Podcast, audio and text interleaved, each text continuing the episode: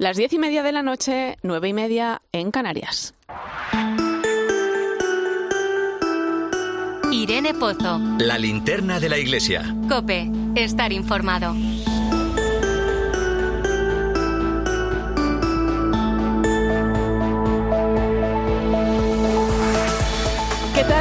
Buenas noches. Arranca el camino hacia el Congreso de la Iglesia en la Educación, Presencia y Compromiso, que se va a celebrar el próximo 24 de febrero y que pretende realizar una reflexión sobre la presencia de la educación católica en España. Durante este mes de octubre estamos conociendo varias experiencias de diferentes ámbitos educativos en los que está presente la Iglesia, desde colegios de ideario cristiano, profesorado de religión, centros de educación especial o incluso las buenas prácticas de coordinación entre parroquia, familia, familia, escuela. También otro tipo de aportaciones. Todo ello servirá para preparar ese gran congreso que quiere invitar a toda la comunidad educativa a caminar juntos. Porque en materia de educación nos jugamos mucho. La educación es algo decisivo en la vida de las personas y en el progreso de las sociedades. Hace unos días los obispos españoles reclamaban un gran pacto social y compromiso por la educación, la asignatura pendiente legislatura tras legislatura, como aseguraba entonces su portavoz. A pesar de todos los esfuerzos y que la Iglesia viene realizando desde una propuesta positiva y abierta al diálogo. Este Congreso trata de responder también a la propuesta del Papa Francisco de promover un gran pacto educativo global capaz de comprometerse de cara a la educación de las próximas generaciones para construir entre todos un mundo más justo. Por eso es importante tomar en serio estas cuestiones educativas y sentirnos de alguna manera responsables de ello, porque la comunidad educativa somos todos, no solo los colegios o los centros educativos, también profesores, alumnos, familias, en definitiva las personas que formamos la sociedad. No cabe duda del compromiso de la Iglesia por la educación, en parte también es su misión. Bienvenido a la linterna de la Iglesia, recibe un saludo de Irene Pozo en este viernes 6 de octubre. La linterna de la Iglesia. Irene Pozo. Cope, estar informado. Como cada viernes, ya sabes, puedes seguirnos a través de las redes sociales. Estamos en Iglesia Cope en Facebook y Twitter. Hoy con el hashtag Linterna Iglesia 6O.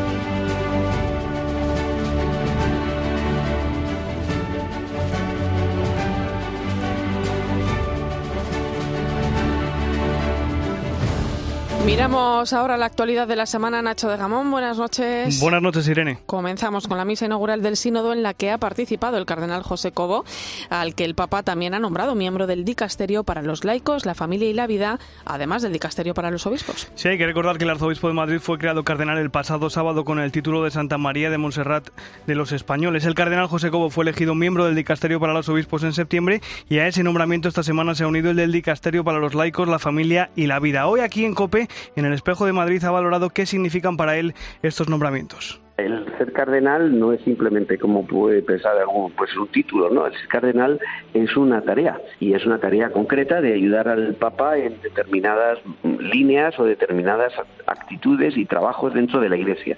O sea, son grandes temas de gran calado que tienen también un reflejo del papado de Francisco, ¿no?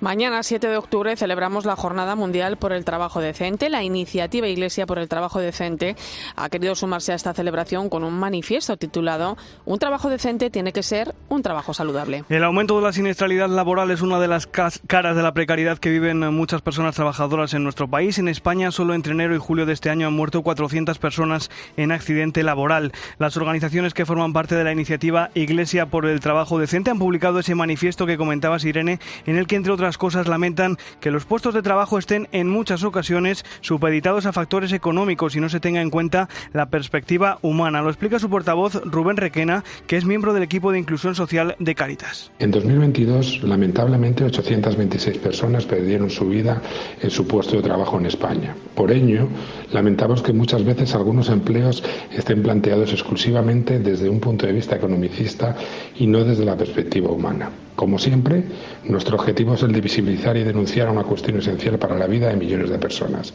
y reivindicar el trabajo decente para todos y en todos los rincones del mundo.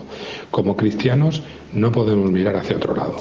Nos vamos ahora a Murcia porque el obispo de Cartagena ha pedido a los sacerdotes de la diócesis que celebren misas por las víctimas del incendio que se desató el pasado fin de semana en una discoteca de la capital murciana y que se ha saldado con 13 víctimas mortales. Sí, señor José Manuel Lorca Planes ha asegurado que está muy conmovido ante el dolor de las familias que han sufrido la pérdida de un ser querido y ha pedido al clero de Cartagena que celebre misas por las víctimas. Además, él presidirá una misa funeral el próximo 18 de octubre en la Catedral de Murcia.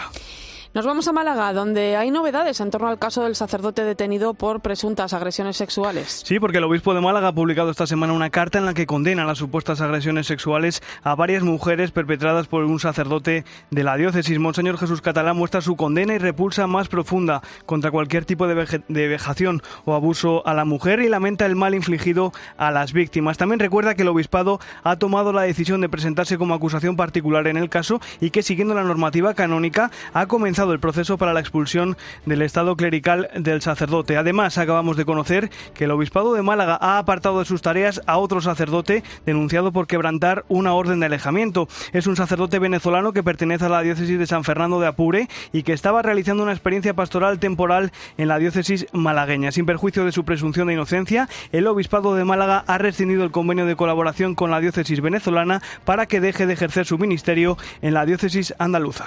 También en Málaga se está celebrando el encuentro de delegados y responsables de pastoral con jóvenes que organiza la conferencia episcopal. En él los participantes están abordando el proceso formativo de los jóvenes que estaba pendiente tras la pandemia y se está haciendo balance de la participación española en la Jornada Mundial de la Juventud que se ha celebrado este pasado mes de agosto en Lisboa. Bueno, pues muchas gracias, Nacho. A ti, Irene. Escuchas la linterna de la iglesia. Con Irene Pozo. Cope, estar informado.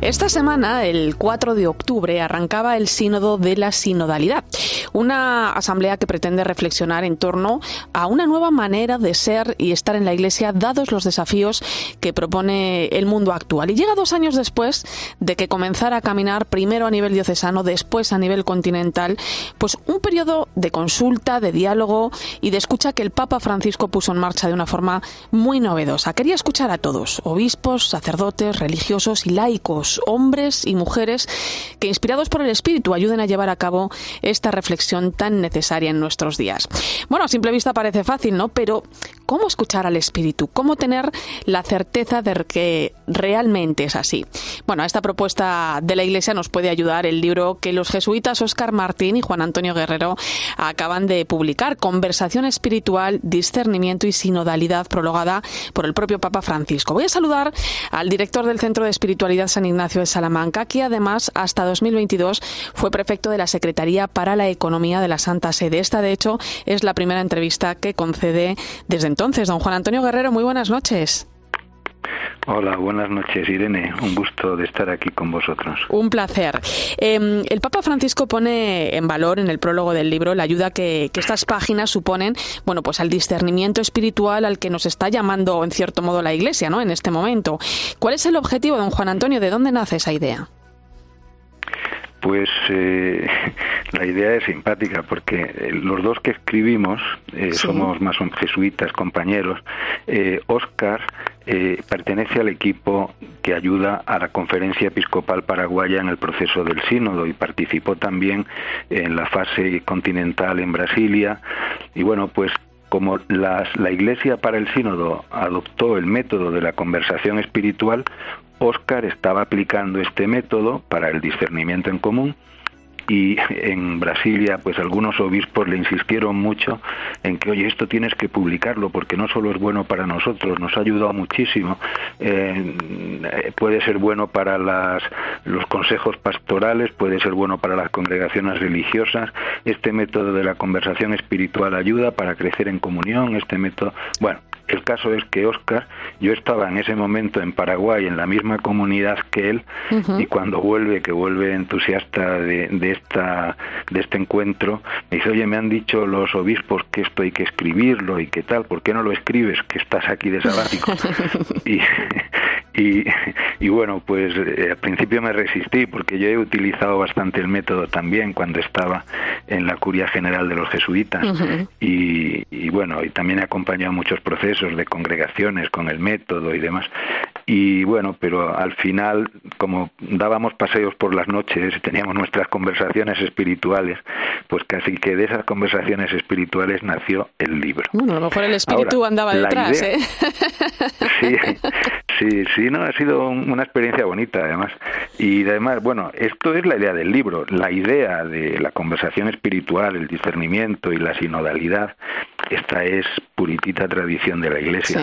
O sea, la conversación espiritual cuando dos personas, María e Isabel, cuando se encuentran en el Evangelio, pues están llenas del Espíritu y entre ellas van sacando lo mejor de cada una o yo qué sé, o San Agustín con San Ambrosio, o, Santa Teresa y San Juan de la Cruz. Santa Teresa escribe una cosa simpática.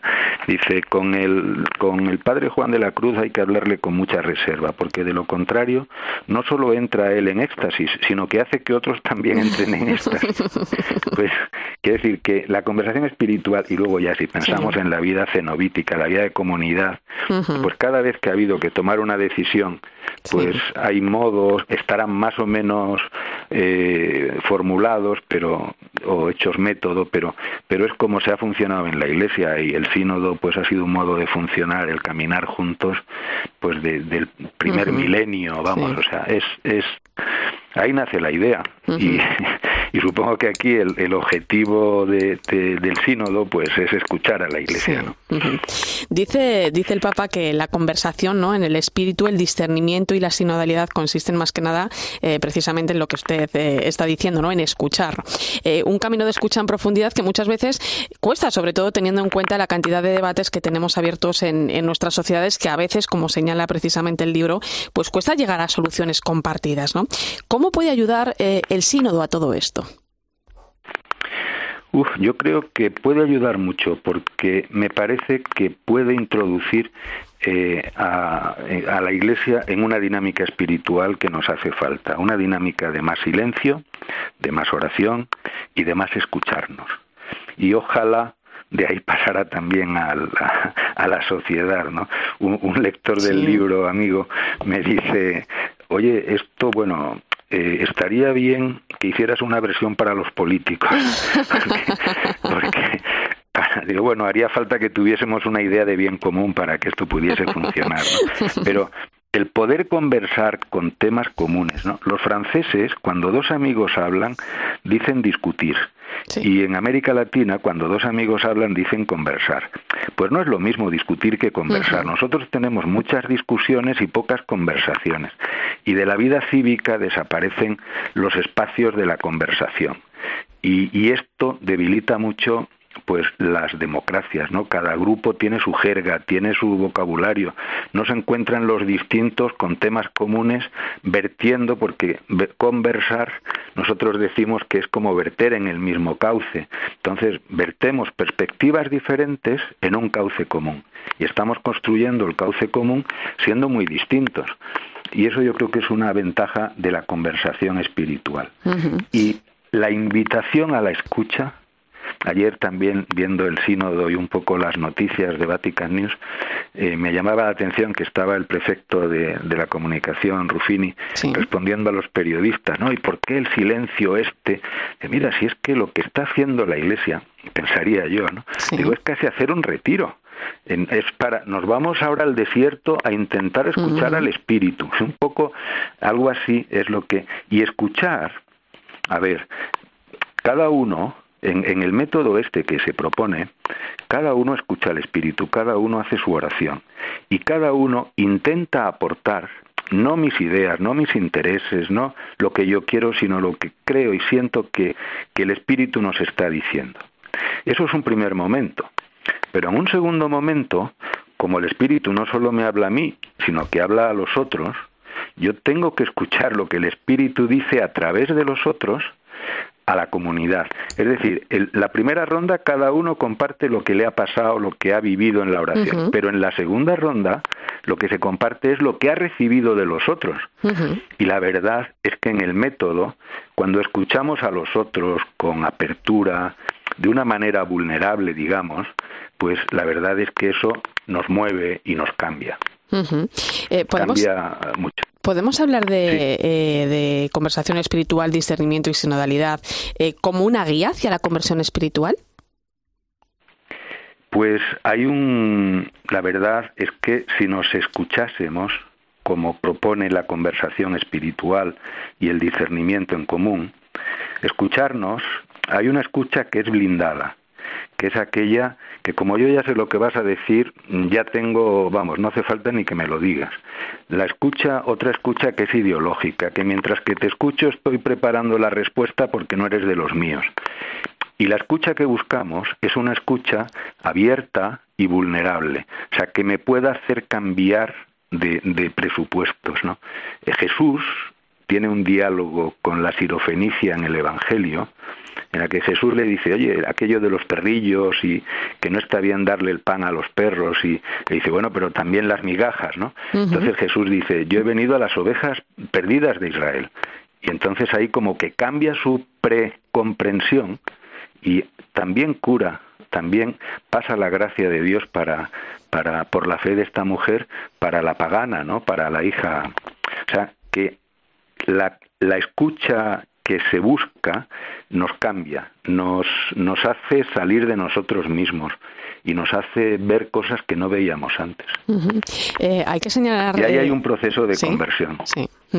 Eh, hay que señalar que además eh, bueno se ofrece también una serie de métodos con ideas ¿no? y con pasos para el discernimiento espiritual, pero esto no quiere decir que el camino acabe aquí. Como dice el Papa en el prólogo, no dice todo método es medio para un fin, pero no es el fin. no Imagino que la formación aquí será importante, claro.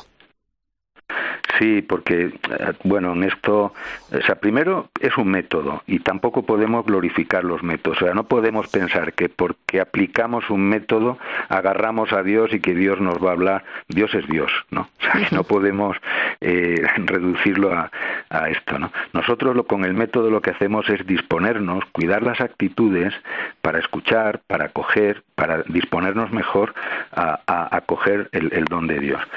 El, el, el instrumentum laboris del sínodo también dice que hay muchas situaciones y que el método tiene que ser adaptado. Y también dice que es importante formar a los facilitadores. En ese sentido, aquí en nuestro centro de espiritualidad de Salamanca, pues hemos empezado a, proponer cursos de formación en el discernimiento en común y en la conversación espiritual, porque para una iglesia sinodal, el mismo instrumento un laboris lo dice, es importante que se formen los facilitadores. ¿no? Ahora en el sínodo hay, hay bastantes facilitadores que participan como tales, ¿no? Para acompañar a los grupos, ¿no? Para para que la gente pueda eh, bueno, pues para, para, acompañar el proceso y que, y que pueda ser verdaderamente un, el, espíritu pueda ser el protagonista, ¿no? que es lo que se pretende. Don Juan Antonio, ¿cómo valora esta forma, eh, bueno, pues un tanto novedosa, ¿no? de hacer sínodo que ha puesto en marcha el Papa Francisco eh, con este proceso que comenzó en el año 2021 y que se va a extender previsiblemente hasta octubre del año que viene, de 2024? Pues yo, la verdad, lo veo un gran acierto, porque creo que es el sínodo, tal como se ha planteado, eh, puede ser una buena experiencia espiritual para la Iglesia y no solo para los que participan. Yo creo que esto está entrando en muchas comunidades cristianas. Es verdad que como he tenido la suerte de pasar un tiempo en Latinoamérica y otro tiempo acá, me parece que está más vivo en Latinoamérica, ¿no? Pero, pero bueno, el, escuchar el espíritu no es solo el sínodo, ¿no? Y luego también esta idea, o sea, no es un parlamento, no es introducir la democracia ni grupos de presión y cosas de estas, ¿no? La Iglesia necesita cambios, a cada uno nos gustaría un modo para que cambiase o una dirección, pero eso no, es irrelevante, lo que importa es lo que el Señor quiere hacer con su Iglesia y lo, por donde el Espíritu la quiera llevar. Y el proponer escuchar al Espíritu me parece que es un gran acierto. ¿Cómo miraría? pues hay que hacerlo con humildad y, sí. ¿Cómo miraría, eh, don Juan Antonio, cómo miraría San Ignacio de Loyola al sínodo? pues Pues yo creo que, lo miraría bien. O sea, bueno, aparte que eh, él, practicó el, el método. ¿eh? Eh, el, cuando hay que tomar decisiones importantes, obviamente no vale para cualquier cosa. No se puede decidir con el piloto automático, no podemos hacer lo que siempre se ha hecho y esperar respuestas distintas. La Iglesia hoy necesita eh, pues digamos ciencia extraordinaria, no simple ciencia ordinaria. Necesitamos escuchar una palabra que venga de arriba para que nos dirija, ¿no? O sea, la Iglesia necesita cambios. Yo no sé decir exactamente cuáles, algunos me gustarían más que otros, pero lo que importa es que escuchemos por dónde el Espíritu nos quiere llevar. Y San Ignacio, pues los primeros jesuitas hicieron esto discernimiento en común en el momento de fundar la compañía y estaban entre ellos tenían eh, en común que querían cumplir la voluntad de Dios. Lo que pasa es que unos no veían el fundar una orden religiosa y obedecer a uno y otros sí. O sea, que era un mundo que podíamos decir polarizado, pero, pero como ellos se pusieron, tenemos un propósito común, querer lo que Dios quiere. Tenemos diversidad de pareceres, no queremos romper la comunión, pues empezaron un trabajo interior y yo creo que es un poco lo que se está proponiendo también el sínodo, pues vamos a compartir solo lo que sintamos que es de Dios. Vamos a evitar generar opinión pública. Cada uno escucha al Espíritu y lo y lo y lo, lo dice al grupo y luego nos escuchamos entre nosotros. Eh, pues cuidar algunas actitudes y algunas disposiciones interiores. A eso también le dedicamos bastante en el libro y ellos también. Y así, al final, y también una cosa interesante que proponía San Ignacio en su la doble vuelta. Nunca nos enfrentamos, siempre estamos todos del mismo lado para no romper la comunión. Es decir, Hoy nos ponemos todos a defender la obediencia y mañana nos ponemos todos a defender el que no vamos a obedecer. Y entonces en este ir y venir te van cambiando las disposiciones interiores y cuando se decide al final, aunque no era lo que tú primero pensabas, pues puedes eh, comprender que la decisión es sensata, es razonable y que puede ser del espíritu. Entonces yo creo que San Ignacio, que lo practicó, lo vería con simpatía, porque realmente es un momento en el que necesitamos escuchar el espíritu y escucharlo juntos. Eh, don Juan Antonio, una de las cosas que señala el Papa en el prólogo de este libro eh, es su vinculación al mundo de la economía, ¿no? De hecho, hace él ahí una gracia, dice cómo le han llevado, ¿no? Al mundo de la espiritualidad, ¿no? Bueno, usted fue prefecto de la Secretaría para la Economía de la Santa Sede desde 2019 y hasta 2022. El Papa le encargó todo un ejercicio de transparencia y, de uso eficiente, ¿no? En materia financiera en unos años, bueno, donde además eh, la crisis de la COVID-19 no tuvo que ser nada fácil en el aspecto económico, ¿no? ¿Qué balance hace de todo este tiempo? Hombre, yo le doy muchas gracias a Dios por haber podido ayudar al Papa Francisco en un momento como aquel. Eh, tengo una buena experiencia, buenos recuerdos, también algunos menos buenos, pero no tengo no tengo memoria carroñera, la verdad. no, me acuerdo, me acuerdo de cosas positivas. Y, la verdad, pues dimos pasos muy importantes, ¿no? Hombre, el, el intentar hacer que la economía de la Santa Sede sea algo limpio. Me acuerdo una vez hablando con periodistas eh, que les dije, bueno, el balance de este año es esto, esto, esto y esto, ha ido un poco mejor de lo que esperábamos, tal, tal, tal, y me dice una periodista, oye, esto no es noticia. Digo, pues eso es lo que buscamos. O sea, la Santa Sede tiene muchas cosas de qué preocuparse y, y, la economía, o sea, si hay una, una gran actuación de una sinfonía, una sinfónica en un teatro, el que la gente hable de la venta de entradas y de las taquillas es absurdo. Hay que hablar de la música. Pues el que en la Santa Sede se hable de economía, pues bueno, es, es una ayuda para la misión. Lo que importa es la misión que tiene que realizar. Y colaborar en esa misión desde esa retaguardia, pues la verdad estoy contento y creo que creamos un buen equipo que continúa trabajando bien y que bueno pues se dieron algunos pasos importantes de, de, mayor transparencia de mejor organización de mejor eficiencia. APSA mejoró bastante también en ese tiempo. Se, se centralizaron muchas cosas que, que estaban un poquito deslavazadas había mucha más visión de todo. Tuvimos una experiencia bonita en, en, los últimos meses que yo estuve por allá, tuvimos varias visitas de fundaciones americanas que vinieron como a, renovar. Que mira, nosotros habíamos perdido la confianza en el Vaticano, pero confiamos en lo que estáis haciendo y queremos apoyar. y, bueno, pues, pues sí, creo que, que, se, cambió un poco, o se cambió. La imagen, ¿no? Y la reputación también en, ese sentido. Y entramos en una buena dinámica, la verdad. Yo tengo la impresión de que los pasos, o sea, a veces son costosos, se hacen algunos para adelante, otros para atrás, pero creo que los pasos que dimos eh, y, y, que siguen dando, ¿eh? porque siguen dando pasos, son todos en la buena dirección. Y con limpieza, con claridad, y que, oye, que la economía no es el tema central de la Iglesia, es una ayuda para la misión. Y ya está. Y ahora, don Juan Antonio, que, va pasando el tiempo eh, y que uno puede mirar ¿no? las cosas con más, más perspectiva, ¿con qué se queda? ¿Con qué me quedo? ¿Del Vaticano? Sí, de su experiencia vaticana.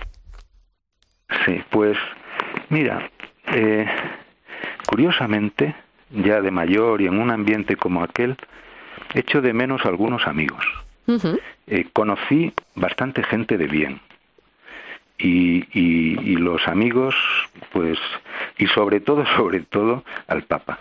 O sea, el Papa eh, creo que es una conciencia en busca de lo mejor para la Iglesia y para la humanidad y que, y que yo creo que en los pasos que está dando. Me, dijo una vez una me hizo una broma. Me dice oye eh, cuando nos vamos a despedir reza por mí eh y le digo ya lo hago santidad y me dice pero reza a favor y, entonces me contó una anécdota de, de, una audiencia que saluda a una señora mayor que tenía pinta de campesina, como de 80 años, que cuando le suelta le dice, eh, rece por mí. Y la, señora le dijo lo mismo, ya lo hago. Y dice, pero a favor. Y dice, sí, sí, si en contra ya rezan estos que usted tiene aquí dentro. Sentido del humor, siempre, siempre lo ha tenido intacto el, Santo Padre. Sí, sí, sí, Don Juan Antonio Guerrero, director del Centro de Espiritualidad San Ignacio de Salamanca, coautor de Conversación Espiritual, Discernimiento y Sinodalidad. Gracias por su tiempo, ha sido un placer y, y le mando un fuerte abrazo. El placer es el placer ha sido mío, Irene. Muchísimas gracias. Buenas noches.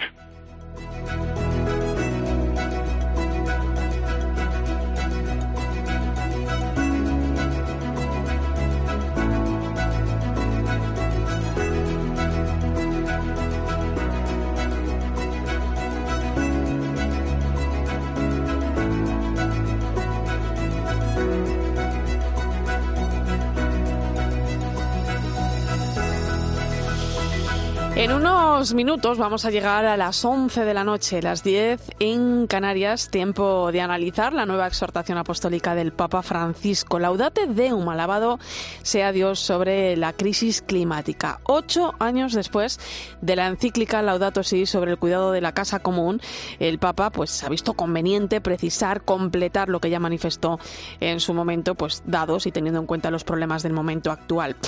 Laudate Deum, alabado sea Dios. Vamos a tener ocasión de analizar este interesante documento a partir de las 11. Antes, recuerda que estamos en Eclesia Cope en Facebook y Twitter, hoy con el hashtag Linterna Iglesia 6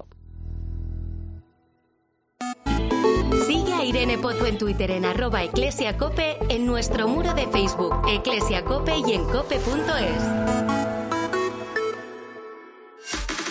La NASA ha publicado su primer informe sobre la existencia de ovnis, objetos volantes no identificados. Algo de importancia debe tener, Gaona. Lo que han dicho al final es algo así como no tenemos idea de lo que son los ovnis, UFOs o FANIS o como quieras llamar. En COPE de 10 de la mañana a 2 de la tarde, los sábados y domingos, el mejor entretenimiento lo encuentras en fin de semana con Cristina López Slichting. UMAS, mutua especialista en seguros para el sector educativo. Ofrecemos una solución integral para los colegios y guarderías. Daños patrimoniales, responsabilidad civil, accidentes de alumnos. Más de 1.400 centros ya confían en nosotros. Visítanos en umas.es. UMAS, más de 40 años de vocación de servicio. Escuchas la linterna de la iglesia. Y recuerda, la mejor experiencia y el mejor sonido solo los encuentras en cope.es y en la aplicación móvil. Descárgatela.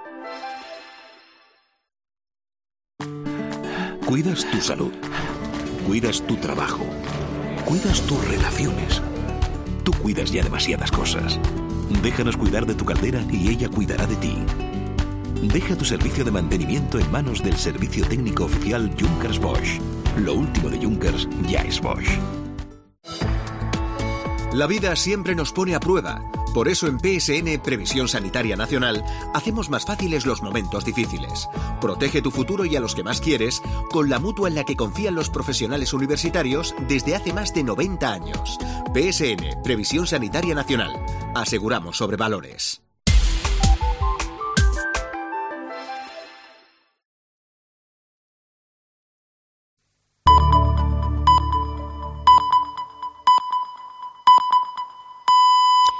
11 de la noche, 10 en Canarias.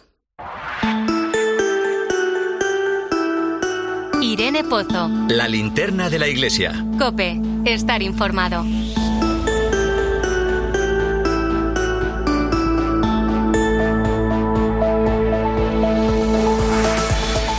Pues a esta hora saludamos a los oyentes de tiempo de juego que se incorporan a la linterna de la Iglesia y bueno, como cada viernes vamos a poner el foco de esta linterna de la Iglesia en el Vaticano, donde se está celebrando desde el pasado miércoles la Asamblea General del Sínodo de la Sinodalidad. Eva Fernández, buenas noches. Muy buenas noches, Irene.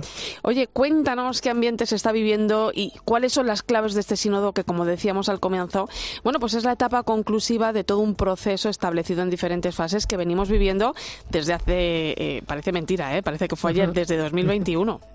Sí, sí, parece que fue ayer y ya estamos en una de sus fases principales. Fíjate que esta misma tarde, a la entrada del aula Pablo VI, he podido saludar a varios de los participantes españoles en el sínodo y cada uno por su lado prácticamente han respondido lo mismo, ¿no? Que dentro se respira un ambiente de alegría, de esperanza, de serenidad y que se siente al Espíritu Santo. Así lo han comentado tanto el arzobispo de Valladolid, Luis Argüello, como el obispo de Solsona, Francisco Conesa, la teóloga Cristina Hinojes o las religiosas Chisquia y María Luisa Berzosa, ¿no? Por, por supuesto, el secretario del Sínodo Luis Marín, que, que transmite siempre un entusiasmo contagioso, como lo hemos escuchado ya en la linterna. Entonces, esto, la verdad es que pensando mm, que íbamos a hablar hoy sobre el Sínodo, me ha llevado a pensar, Irene, ¿no? que, que es justo puertas adentro, ¿no? Y no fuera, donde debemos encontrar las claves, ¿no? Sin permitir que ese aire limpio que se está respirando eh, dentro de, las reuniones del sínodo se contamine con interferencias a lo mejor a veces desenfocadas, ¿no? Pues un, repetían ellos que es un momento de gracia en el que realmente no cabe el temor, ¿no? Y entre las claves mm, realmente hay una fundamental, ¿no? El sínodo de la sinodalidad es un proceso espiritual, no es una reunión para, para mm, encontrarse, intercambiar opiniones, para confrontar ideologías, modificar estructuras, cambiar doctrina. ¿no? En este sínodo lo están repitiendo el Papa el primero, lo acabamos de escuchar a, Juan Antonio Guerrero. ¿no? en este sínodo se va a intentar escuchar al Espíritu Santo y por este motivo se da gran importancia a la oración. El sínodo, de hecho, se comenzó con tres días de retiro, como sabemos, y cada sesión se inicia rezando juntos. Entre medias de cada sesión también tienen momentos de reflexión personal, ¿no? En las próximas semanas eh, lo que vamos a ir viendo es un gran ejercicio de escucha y de discernimiento y por eso es necesario el silencio que nos ha pedido especialmente el Papa a los periodistas, ¿no? Y, y otra clave importante es, que mm, es importante eh, subrayar ¿no? que se trata mm, de una asamblea que, que, expresa la colegialidad episcopal, porque es verdad, participar por primera vez laicos con derecho a voto, pero unidos en comunión con los obispos. Un sínodo es eso, ¿no? Es, es, un, es un sínodo de obispos, pero en el que ha participado todo el pueblo de Dios. Y esta es la belleza de este sínodo, ¿no? Lo que, lo que confirma que la Iglesia está viva, que tiene un enorme dinamismo, una unidad que no es uniformidad, que expresa esa gran riqueza, ¿no? En la que, en la que hay personalidades y sensibilidades distintas y por lo tanto en el sínodo eh, se irán poniendo sobre la mesa distintas formas de pensar. Sabemos que dentro del sínodo, dentro de esas mesas redondas, eh, hay participantes que, que, que, incluso a lo mejor antes de llegar al sínodo no es que fueran muy propensos al sínodo, ¿no? Es, un, es una forma bonita, ¿no? De, de ver que, incluso físicamente mm, pues es posible que salgan a flote las diferencias, pero cuando mm, se busca el bien de la Iglesia, esas diferencias contribuirán a ayudar y, no a destruir, ¿no? Y, mm, te diría que mm, una última clave fundamental es la armonía, una armonía de la que el Papa ya habló al regreso de su viaje a Mongolia, ¿no? Cuando recordaba una imagen preciosa, ¿no? Que, que Cristo ha dado a su Iglesia una estructura eh, que refleja esa armonía que hay entre los distintos miembros del cuerpo humano, en el que cada miembro pues tiene su acento, tiene su carisma, pero todos, todos contribuyen a la riqueza del conjunto, ¿no? O sea que, que mm, eh, como clave fundamental es, es, esto, ¿no? El proceso sinodal se resume en una gran suma, ¿no? Más Cristo y más Iglesia, ¿no? No va a ser otra cosa este sínodo. La Iglesia no es una empresa, no es un club, no es un partido político, es algo muy distinto y la clave es la palabra comunión. Oye, tanto en la misa como en el acto de apertura del sínodo, el Papa ha sido contundente con sus palabras, ¿no? Ha vuelto a recordar, de hecho, que el sínodo eh, no es un parlamento, ¿no? Y que se trata precisamente, pues, de eso, ¿no? De escuchar al espíritu. Mm. Sí, efectivamente, el Papa desde luego quiso dejarlo muy claro. Recordaba justo lo que comentabas, que no estamos aquí para celebrar una reunión parlamentaria o un plan de reforma, sino para caminar juntos con la mirada de Jesús. Es muy importante esta idea que quiso subrayar el Papa. Em, el sínodo no es otra cosa que volver a poner a Dios en el centro de nuestra mirada, ¿no? Por eso em, el Papa les advirtió de dos tentaciones peligrosas. Por una parte, la de ser una iglesia rígida que se acoraza contra el mundo y que mira hacia el pasado únicamente, o la de ser una iglesia tibia que se rinde ante las modas del mundo, em, o una iglesia cansada, replegada en sí misma. ¿no? Lo realmente importante, insistía el Papa, es ser una iglesia que tiene a Dios en el centro y por consiguiente no crea división internamente ni es áspera externamente. ¿no? Fue, fue em, especialmente claro el Papa en la sesión inaugural al pedir a los participantes que ayunen de palabra pública, ¿no? Y abriendo el corazón lo explicaba, explicaba cómo mm, sabemos lo que ocurrió en otros sínodos, ¿no? El Papa decía, pues por ejemplo, en el sínodo de la familia eh, ya se decía y se advertía a todos y aparecía en los medios de comunicación que ese sínodo era para el único fin era para dar la comunión a las personas divorciadas o en el sínodo de la Amazonia que estaba dirigido para eh, ordenar a hombres casados, ¿no?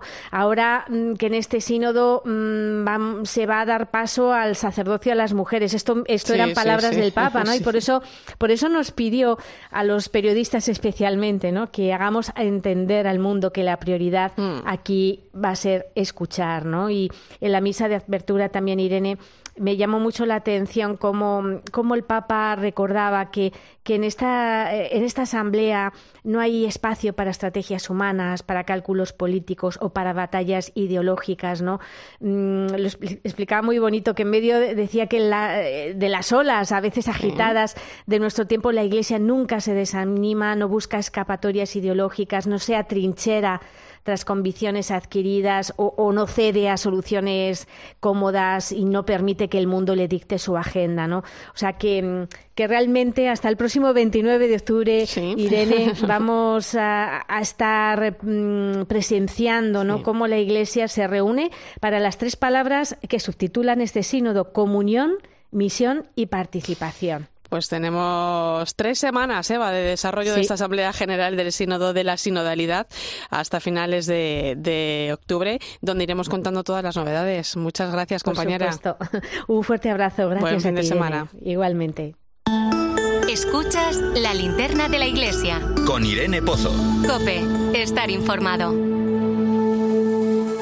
11 y 8 minutos de la noche, 18 en Canarias. Entramos en tiempo de tertulia hoy con el análisis del sociólogo y profesor de la Universidad Pontificia Comillas, Fernando Vidal. Bienvenido. Muchas gracias, buenas noches. Y la directora del semanario Alfa y Omega, Cristina Sánchez. Bienvenida. Gracias, Irene. Muchas gracias. Bueno, hay que hablar un poquito del sínodo. ¿Cómo valoráis este arranque eh, de la Asamblea? ¿Cómo lo estáis viviendo también desde vuestras eh, propias ¿no? posiciones, vuestras respectivas posiciones?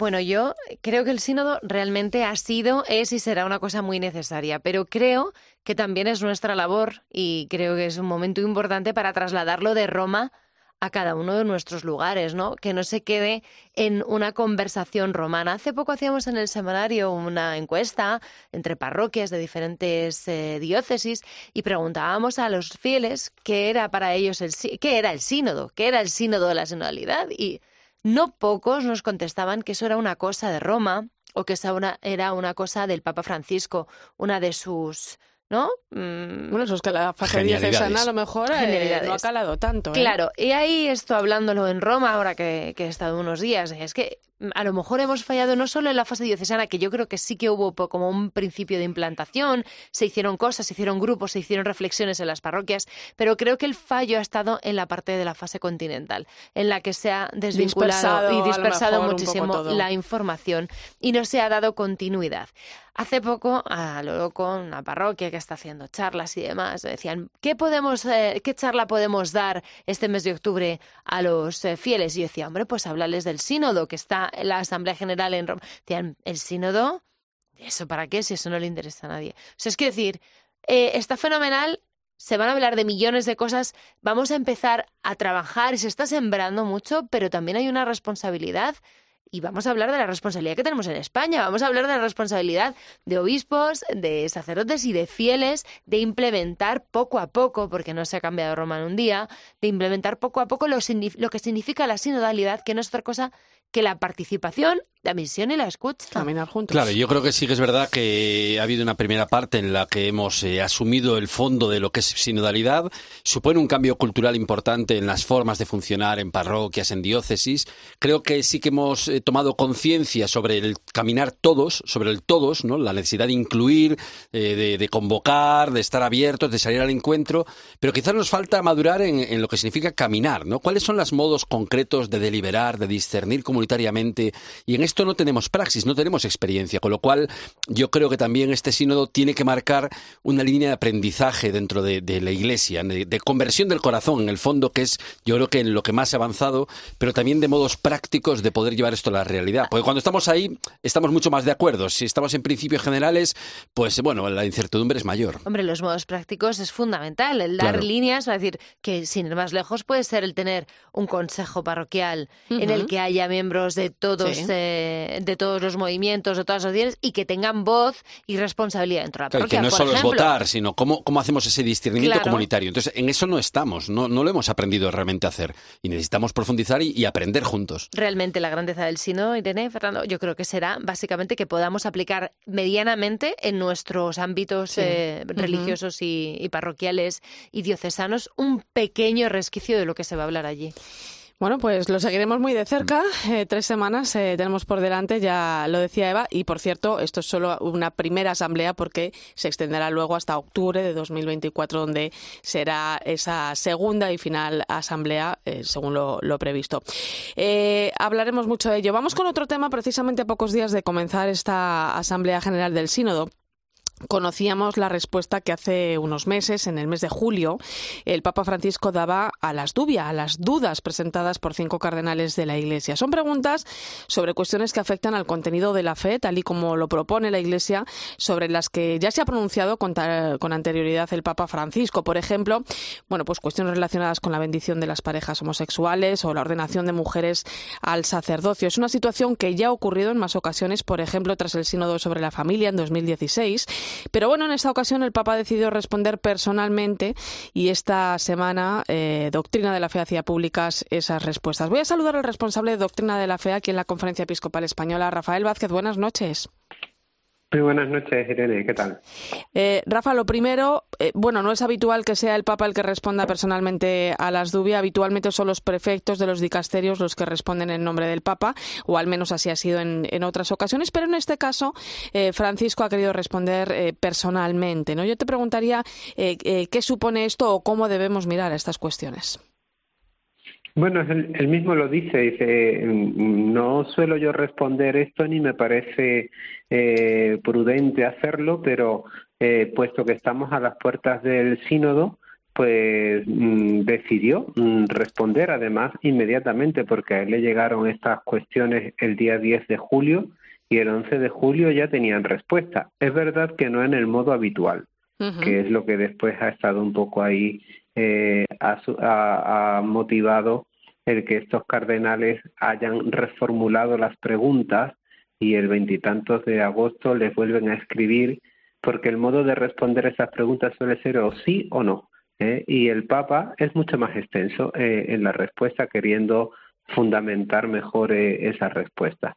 Entonces, pues mm, después de que en agosto ellos escribieran una carta a los fieles antes del sínodo, es cuando la congregación para, bueno, ahora dicasterio para la doctrina de la fe, decide hacerlo público y por eso eh, se publica justo antes de, comenzar el sínodo.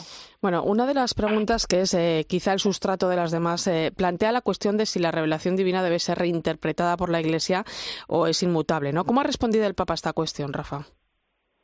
Claro, esa es la, primera cuestión, el, sobre todo en el, término que se emplea y que estos cardenales dicen reinterpretar la doctrina de la fe en función de los cambios culturales.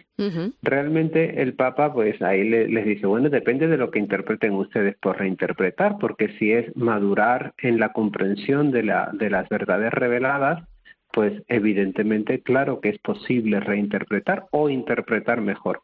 Este es un principio que ya estaba presente en el Concilio Vaticano II, cuando eh, Juan XXIII eh, convoca el Concilio Vaticano II y dice las verdades de siempre, que son inmutables, que no pueden ser cambiables, pero en un lenguaje actual para que este, estas verdades de siempre sean significativas al hombre de hoy. Si no, no hay posibilidad de salvación. ¿no? Eh, entonces hay que tener muy en cuenta pues, pues los cambios culturales, el lenguaje actual, para que la verdad de siempre siga siendo significativa al hombre y a las mujeres de todos los tiempos. Oye, las otras dudas también afrontan cuestiones, eh, bueno, lo citábamos antes algunas, ¿no? Como la bendición para las parejas homosexuales, la naturaleza sinodal de, la Iglesia, el sacerdocio femenino, el, el arrepentimiento en la confesión, ¿no? Todas cuestiones, bueno, pues que han generado eh, debate en los últimos años, pero para las que el Papa Francisco eh, ha ofrecido una respuesta clarificadora, ¿no? ¿Qué nos dice? Sí, yo lo primero que aconsejaría es leer las respuestas del Papa, que están muy bien fundamentadas y además con un doble criterio que él siempre tiene, que es mm, ofrecemos la verdad de la Iglesia, eh, bueno, la verdad revelada que la Iglesia, de la que la Iglesia eh, es custodia, es, guarda, pero al mismo tiempo siempre aplicamos el principio de la misericordia y partimos de la realidad. Siempre desde estas dos perspectivas hay que leer todas estas respuestas, ¿no? Entonces, pues afronta directamente esta cuestión que le plantean sobre eh, la, bendición de uniones homosexuales, que sabemos que, que parece que está extendido pues en Alemania, ¿no? Y él lo primero que hace es plantear el matrimonio es la unión exclusiva entre el varón y la mujer y no pueden llamarse a otras formas, ni por analogía ni nada, se le puede llamar matrimonio. ¿no? Entonces, se ha de evitar, y lo dice así también explícitamente, eh, todo tipo de rito o sacramental o alguna fórmula que pueda contradecir esta, esta convicción, este, lo, que entendemos por matrimonio. Y ahora llega el principio de, de, la misericordia aplicado por el Papa. Cuidado, no perdamos la caridad pastoral, ¿no? Es decir, eh, tendremos que... Eh, hay posibilidad de que, de que mm, las personas puedan pedir pues una bendición. Pues mire, cuando alguien pide la bendición, lo que está mm, pidiendo es una ayuda para vivir mejor su fe, ¿no? Entonces, dice, hagamos un discernimiento si hay alguna forma de bendición, ahora, cuidado, que no transmita una concepción equivocada del matrimonio. Entonces, ¿una bendición de una pareja homosexual puede transmitir esto? Pues si lo, si, si lo hace, una concepción equivocada del matrimonio, no puede hacerse. Bueno, pues. yo creo que, está muy clara la postura del, Papa y el documento en sí, ¿eh? de verdad que, que evitando las interpretaciones que se han hecho, que cada uno interpreta según ley, según su situación, yo aconsejaría leer las respuestas. Eso lo primero, y queda claro. Eh, gracias, Rafael Vázquez, por estos apuntes, porque al final, bueno, pues son cuestiones en las que hay que poner, eh, hay que ponerlas sobre la mesa. Te mando un fuerte abrazo. Muchísimas gracias a vosotros. Un abrazo. A mí me encanta porque al final eh, están planteando una cuestión sinodal mm, dentro del sínodo, ¿no? Que es plantear dudas y abrir debates, ¿no? Eh, y que el Papa responda. Eso realmente es el sínodo. Poner sobre la mesa diferentes cuestiones y darles una respuesta o buscarlas, ¿no? Y leyendo las verdades que las respuestas, efectivamente, como decía Rafael, son clarísimas, no, no tienen lugar a duda y sobre todo, bueno, lo habréis visto, no tienen un tinte absoluto de misericordia, ¿no? un, tinte absoluto de eh, comprensión desde todas las aristas del ser humano. Todas las respuestas que da el, Santo Padre están aplicadas a la, a la, misericordia y a la caridad. Y no, no se mueve de ahí. O sea, él es, su paradigma es ese. Sí, yo creo que hay tres cuestiones eh, claras eh, en, la, en la respuesta. Uno, primero, que estamos alumbrando una profundización en el paradigma de teología moral, más marcado porque los cambios culturales y los desafíos nos están, digamos, nos, nos obligan a interpretar y a profundizar. Por ejemplo, la Iglesia toleró la esclavitud, dice él, la postura sobre las mujeres. Mm. Hay cosas que es intolerable plantearlas hoy en día. La necesidad de discernir, de ver cada formulación integralmente con el conjunto de la revelación, la primacía de la caridad y la necesidad de discernir en cada caso, ¿no? Entonces, vamos hacia un nuevo paradigma de, que ya se está viendo en todas las exhortaciones y encíclicas. En segundo lugar, hay una pretensión por parte de quienes hacen estas dudas de la superioridad del sacerdocio eh, eh, de los presbíteros y él dice no no hay jerarquía no es el sacerdocio de los fieles no es eh, no es inferior no sino que se regula y se y se comprende dentro de la mutua ayuda el mutuo el mutuo, el mutuo sostén e iluminación y en tercer lugar algo muy importante es la necesidad que él dice que, hay, que hay de aclarar que significa una declaración definitiva en a diferencia de lo que es un dogma. Entonces, esto es tremendamente importante de cara al futuro del sacerdocio femenino. Bueno, pues eh, vamos a hablar ahora de la nueva exhortación apostólica Laudate Deum, alabado sea Dios, sobre la crisis climática. Llega ocho años después de la encíclica Laudato Si sobre el cuidado de la casa común. El Papa, bueno, pues ha visto conveniente, lo decíamos antes, precisar y completar lo que ya manifestó en su momento, dados los, los problemas del momento actual. 73 puntos en seis capítulos, así se estructura la nueva exhortación que acabamos de conocer esta semana, precisamente el mismo día que arrancaba el sínodo y que además celebrábamos la de San Francisco de Asís. Ocho años, como señala el Papa, donde, bueno, pues las reacciones a la crisis climática son insuficientes, ¿no? Vemos como el impacto del cambio climático, ¿no? Que muchos se resisten a ver, perjudica vidas y, las familias de muchas personas, ¿no? Los signos están ahí, o sea, el calor inusual, por ejemplo, que estamos viviendo estos días, o la sequía, o las lluvias torrenciales, ¿no? La aceleración del calentamiento, en fin. ¿Cómo miramos a esta nueva encíclica del Papa? Bueno, la miramos, bueno, primero, ante todo, es una llamada de atención bueno, son muchas cosas, pero una de las cosas que hace es la llamada de atención a la gente que se ha tomado por el mm, pito del sereno, por decirlo de alguna manera, la laudato si, diciendo, oye, perdonadme, es que esto es patente y además es un problema humano no es un problema. Bueno, y a los negacionistas del cambio climático. Y a los negacionistas que están dentro de la iglesia, ¿no? Ahora, como que, es que tenemos que ser conscientes. Hay un sector que ridiculiza todo el tema de la ecología, que lo alude de forma despectiva a una unión eh, patente con la Agenda 2030 y que eso es una cosa. una mm, conspiración mundial. Una conspiración mundial y entonces nosotros estamos ajenos a eso. Eso es una realidad. El Papa ha llegado con la lauda te deum a decir perdonadme, no es ni una conspiración ni es y los negacionistas dejad de negar, porque esto es un problema patente y da pruebas de ello.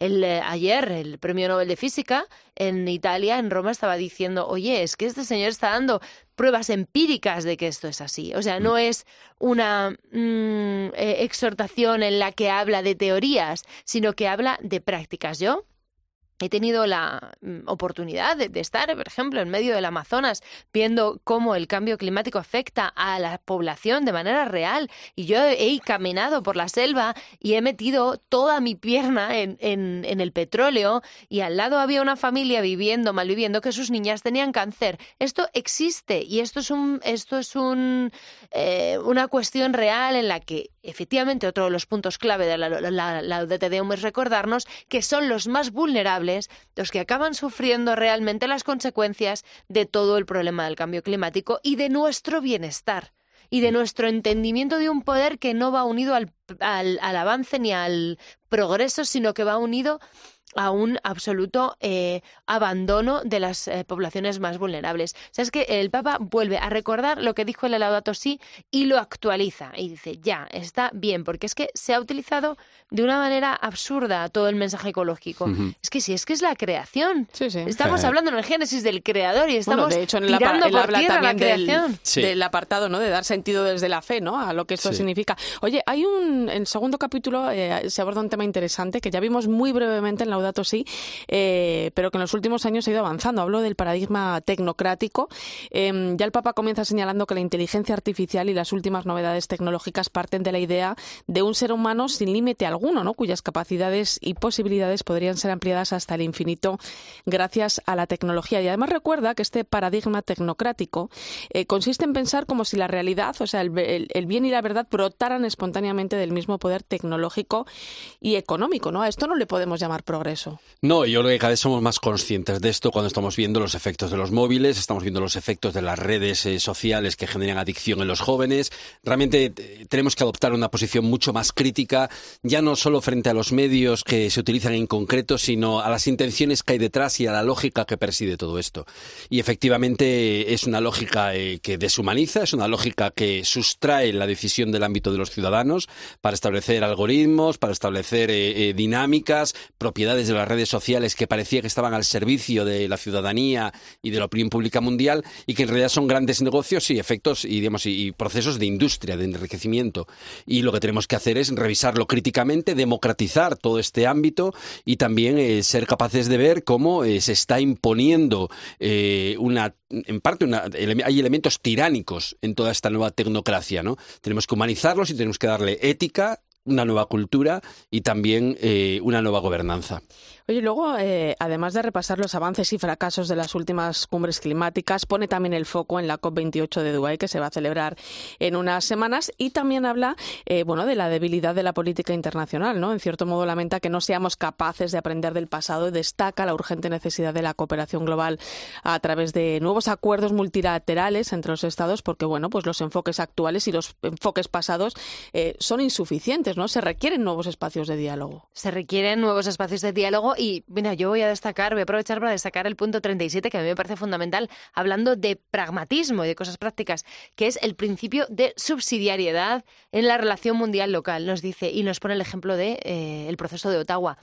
Tenéis capacidad, la gente a pie, de cambiar cosas. Y luego también es súper importante en esta exhortación el que Dios, eh, el Papa habla de Dios, habla de Jesús y habla de iconología, frente a otras interpretaciones malintencionadas, ya que el Papa no habla de Dios. El Papa habla de Dios, dice, al final el mundo canta un amor infinito, ¿cómo no cuidarlo? Mira, dejamos de ver, es leer el Génesis, leer la exhortación apostólica Lauda Te Deum y leer también las respuestas del Papa en torno a las dudas de los semana ha sido muy, muy intensa. Lo dejamos aquí. Gracias, Fernando Vidal. Gracias, Cristina Sánchez. Muy buenas noches, un placer. A ti. Y gracias también a ti por tu compañía esta noche en la linterna de la iglesia. Te quedas con el partidazo de Cope y yo, se va la rañaga. Irene Pozo. La linterna de la iglesia. Cope, estar informado.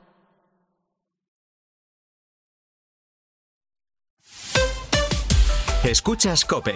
Y recuerda, la mejor experiencia y el mejor sonido solo los encuentras en cope.es y en la aplicación móvil. Descárgatela. Este otoño, más que nunca, la montaña te llama. ¡Chiruca! A ti, a tu familia y a vuestras chirucas. Las botas súper cómodas y ligeras para llegar muy lejos. Ah, y son impermeables y transpirables gracias a su forro interior Gore-Tex. Y si llevas mochilas, calcetines o bastones chiruca, bueno, bueno. ¡Chiruca! La aventura te llama. Es por ti que has cambiado. Tus gestos épicos inspiran a Zurich Seguros a ser mejores. Por eso, al contratar ahora tu seguro de coche eléctrico o híbrido, puedes ganar un coche Fiat 500 híbrido. Consulta las condiciones en zurich.es y hagámoslo épico. Zurich. Llega la Revolu Plus a Ocasión Plus. Más de 8.000 coches con un descuento de hasta un 30%. Mejor precio garantizado. 15 días, 1.000 kilómetros de prueba. Corre, solo hasta fin de mes. Ocasión Plus, ahora más cerca que nunca. Más de 75 centros a nivel nacional. Localiza tu centro más cercano en ocasiónplus.com. Abierto sábado y domingo. Soy Belén Esteban Vente a Crea Energía con mi tarifa y súmate al ahorro energético responsable. Luz sin sorpresas, pagando lo justo, clarita y transparente como yo. Llámame al 676 005050 y yo misma te lo cuento. Tener un pequeño negocio no significa comunicarse por correspondencia.